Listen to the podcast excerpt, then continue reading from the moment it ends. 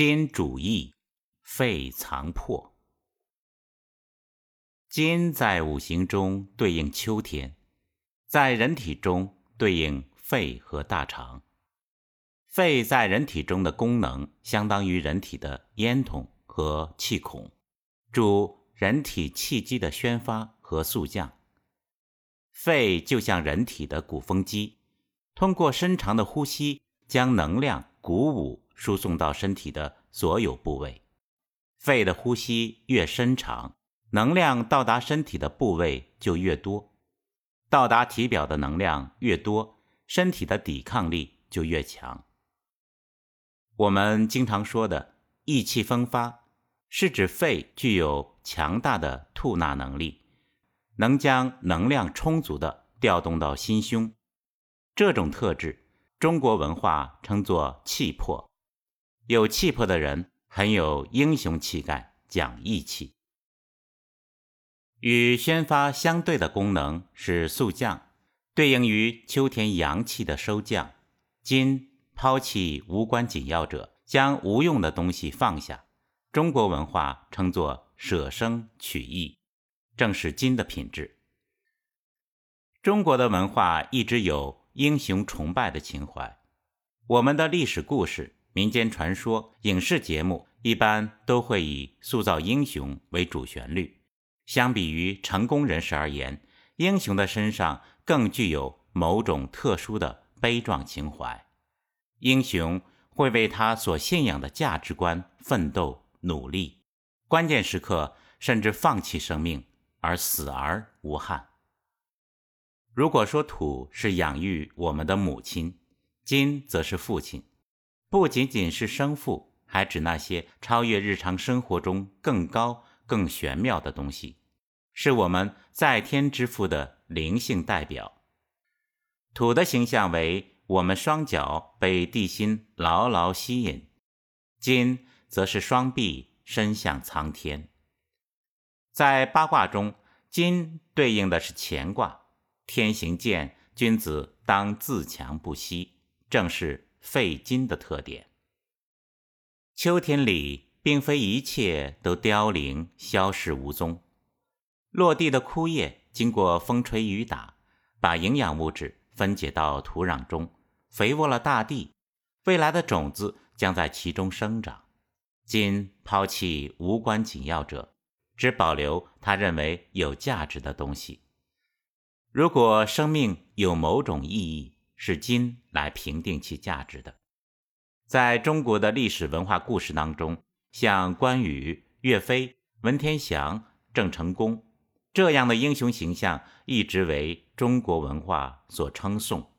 诸如“留取丹心照汗青”的诗词，也一直深深打动我们的心扉，令我们伤感而又豪情万丈。关于费金的特点。我想起了两个历史故事。司马迁在《史记·刺客列传》中记载了两个悲壮而又令人豪情万丈的故事。我们先来听第一个故事：专主之死。专主是吴国的一个孝子，喜欢打架，打抱不平，打起架来谁也劝不住，只有他母亲来喊一句，他就不敢打了。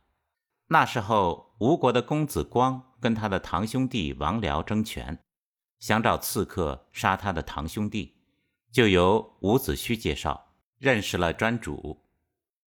公子光常到专主家去问候他母亲，并且送米、送酒、送礼物，一再照顾。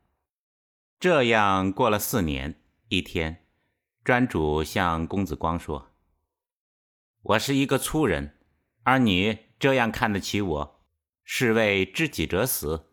有什么需要我的地方，请你坦白说。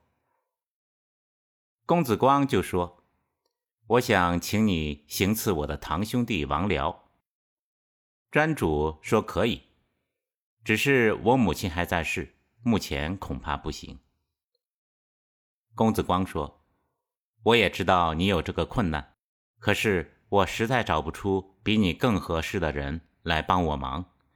万一你因行刺出了意外，你的母亲就是我的母亲，你的儿子就是我的儿子。”专主说：“好。”但是王僚那边警卫很严，怎么接近行刺呢？公子光说：“我堂兄弟有一个弱点，就是喜欢吃烤鱼。如果你烤鱼做得好，就有机会杀他。”于是专主就去太湖边专门学做烤鱼，变成了专家。等了很久，公子光认为时机成熟了，就交给专主一把最有名的小匕首。这把匕首叫鱼肠剑，一句话也没说。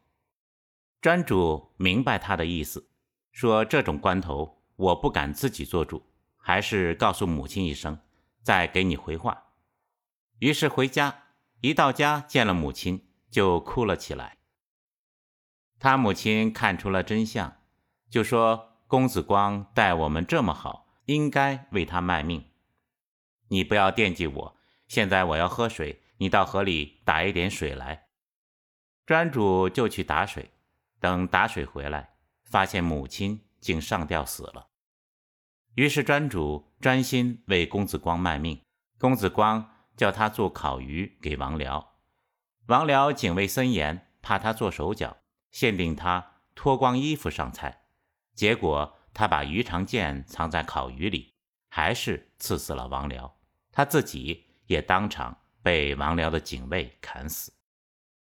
专主的母亲比专主更有英雄气概，他的死意义比专主重得多。专主是直接对公子光做了士为知己者死的报答。他只完成了这么一个目的，但他母亲却不但完成了这个目的，还完成了更高的目标。第一，他为了使儿子完成一个目的，竟然用一死并且先死给儿子看，使儿子不再为矛盾所苦，没有牵挂，下定决心去完成那个目的。第二，在行动上，他不能同儿子一起去完成这个目的，也不需要他参加，但他一死。为这个目的而先死，虽没参加，等于参加，使他儿子知道行动时一点也不孤单。他的赞同儿子的行为，一点也不是空口叫别人去干，他自己先走一步给儿子看。第三，他儿子去行刺，事实上不一定必死，事成不成未可知，人死不死也未可知，并非没有生的机会。但是这位母亲却先把自己推到毫无余地、毫无侥幸的地步，更显出她精神的崇高。再来听第二个故事：荆轲刺秦。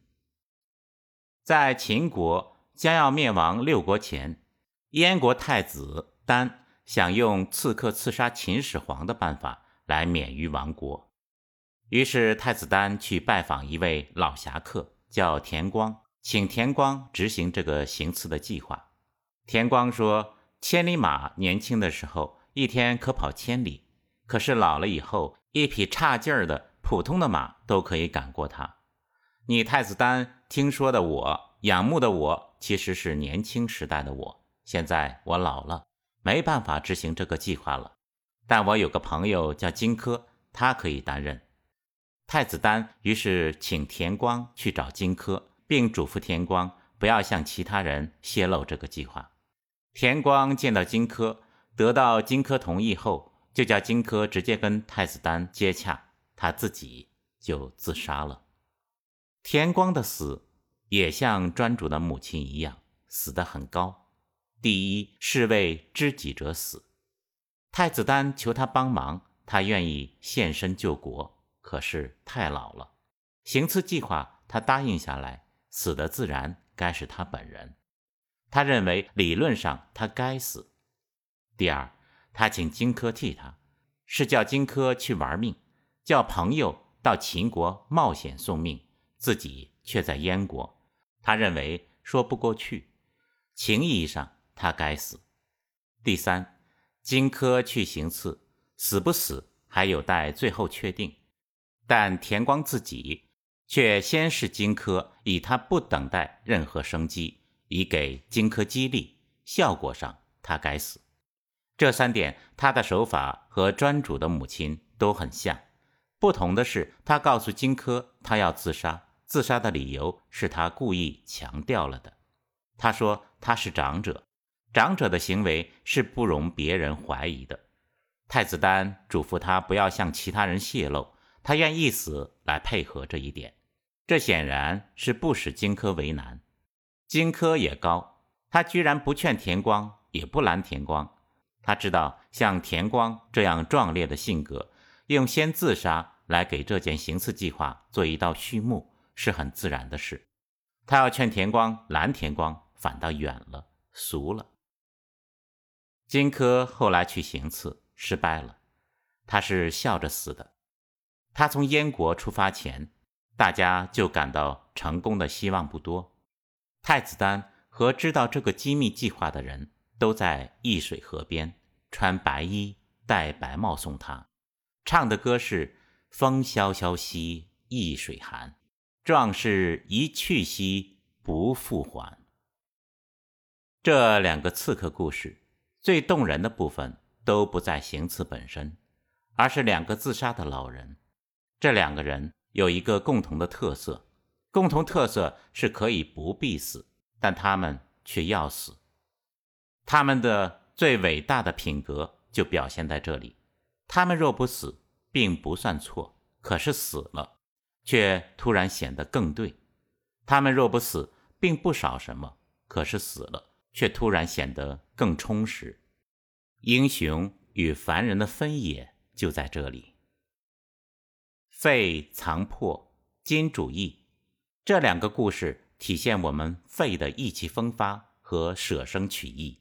肺金的宣发和速降，让我们明白，我们的生命。需要升华，也需要勇于放弃。